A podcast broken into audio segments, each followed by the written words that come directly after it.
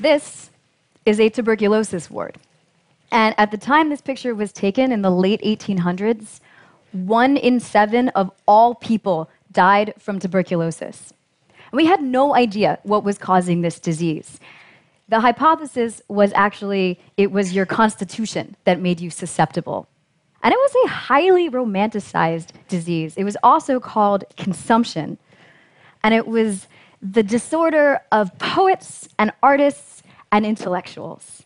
And some people actually thought it gave you heightened sensitivity and conferred creative genius.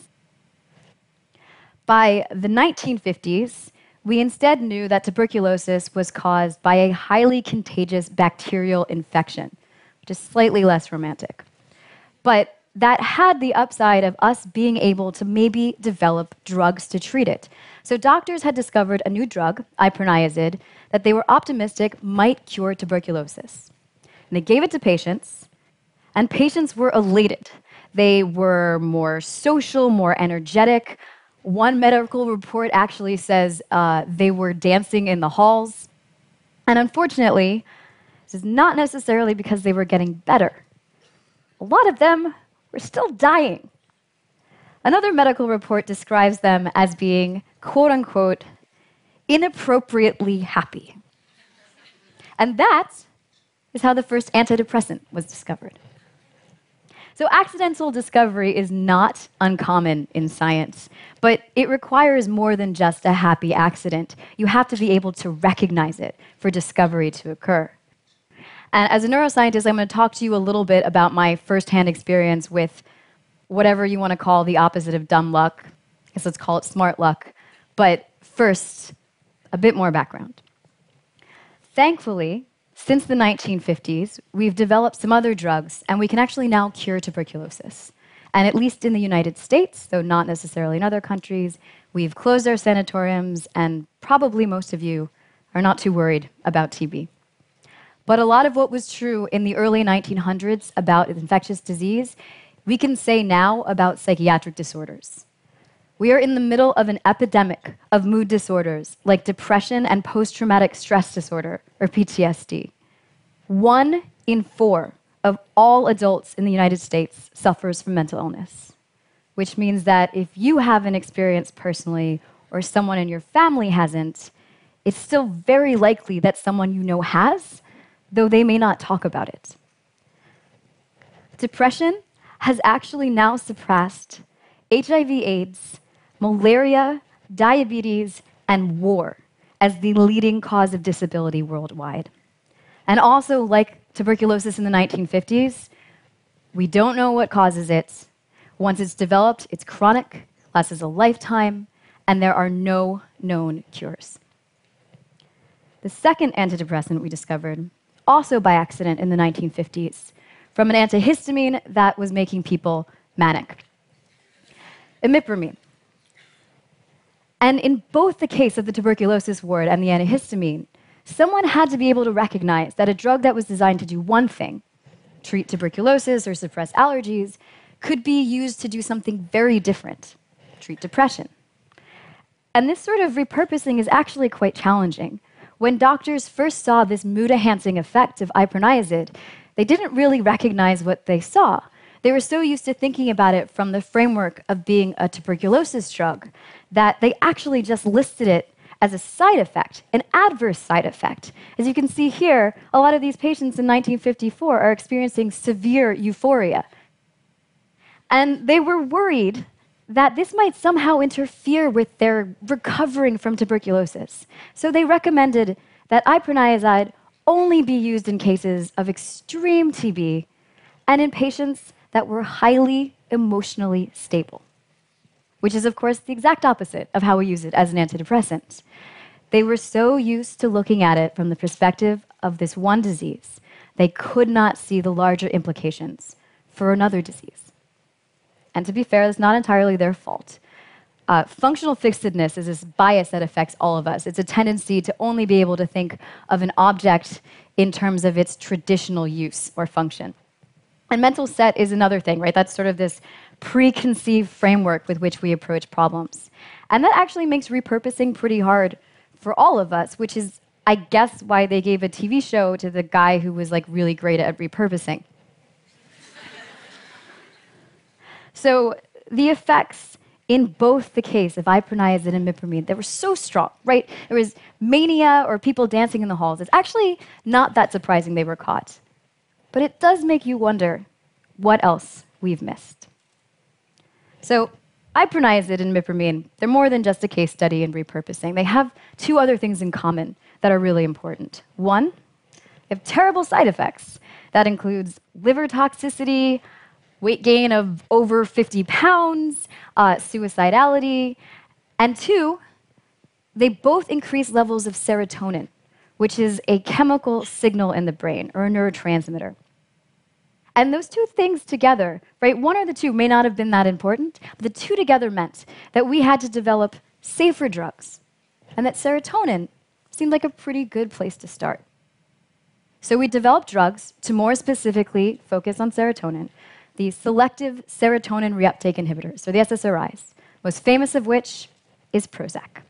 And that was 30 years ago, and since then we've mostly just worked on optimizing those drugs. And the SSRIs, they are better than the drugs that came before them, but they still have a lot of side effects, including weight gain, insomnia, suicidality. And they take a really long time to work, something like four to six weeks in a lot of patients. And that's in the patients where they do work. There are a lot of patients where these drugs don't work. And that means now, in 2016, we still have no cures for any mood disorders just drugs that suppress symptoms, which is kind of the difference between taking a painkiller for an infection versus an antibiotic. Painkiller will make you feel better, but is not going to do anything to treat that underlying disease. And it was this flexibility, right, in our thinking that let us recognize that iproniazid and imipramine could be repurposed in this way, which led us to the serotonin hypothesis, which we then, ironically, fixated on. This is brain signaling serotonin from an SSRI commercial. In case you're not clear, this is a dramatization. And in science, we try and remove our bias, right? By running double blinded experiments or being statistically agnostic as to what our results will be. But bias creeps in more insidiously in what we choose to study and how we choose to study it.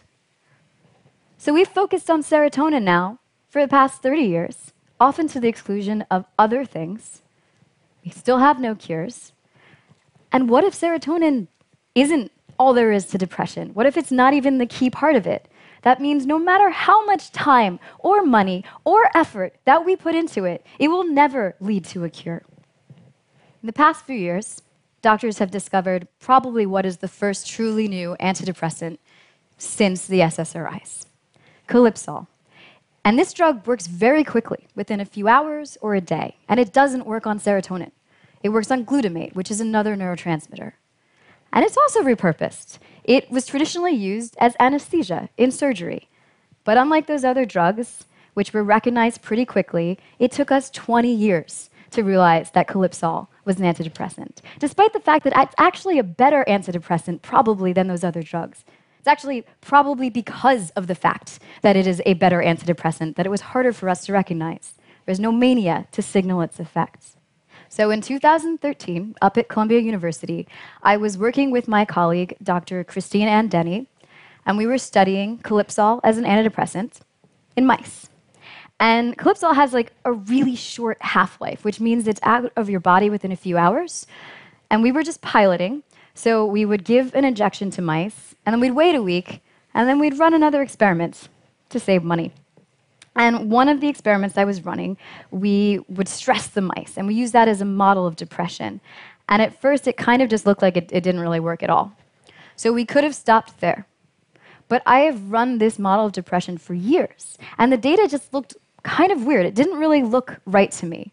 So I went back and we reanalyzed it based on whether or not they had gotten that one injection of Calypsol a week beforehand. And it looked kind of like this. So if you look at the far left, right, if you put a mouse in a new space, this is the box, it's very exciting. Uh, a mouse will walk around and explore, and you can see that pink line is actually uh, the measure of them walking. And we also give it another mouse in a pencil cup that it can decide to interact with. This is also a dramatization, in case that's not clear. And a normal mouse will explore, it will be social, check out what's going on. If you stress a mouse in the suppression model, which is the middle box, they aren't social, they don't explore, they mostly just kind of hide in that back corner behind a cup. Yet the mice that had gotten that one injection of Calypsol here on your right, they were exploring, they were social, they looked like they'd never been stressed at all, which is impossible. So we could have just stopped there. But Christine had also used Calypsol before as anesthesia. And a few years ago, she had seen that it seemed to have some weird effects on cells and some other behavior that also seemed to last long after the drug, maybe a few weeks. So we're like, okay, maybe this is not completely impossible, but we're really skeptical. So we did what you do in science when you're not sure, and we ran it again. And I remember being in the animal room, moving mice from box to box to test them. And Christine was actually sitting on the floor with a computer in her lap, so you know the mice couldn't see her, and she was analyzing the data in real time. And I remember us yelling, which you're not supposed to do in an animal room where you're testing, because it had worked. It seemed like these mice were protected against stress, or they were inappropriately happy, however you want to call it. And we were really excited. And then we were really skeptical because it was too good to be true. So we ran it again. And then we ran it again in a PTSD model. And we ran it again in a physiological model where all we did was give stress hormones. Then we had our undergrads run it. And then we had our collaborators halfway across the world in France run it. And every time someone ran it, they confirmed the same thing. It seemed like this one injection of Calypsol was somehow protecting against stress for weeks. And we only published this a year ago, but since then, other labs have also independently confirmed this effect. So we don't know what causes depression, but we do know that stress is the initial trigger in 80% of cases.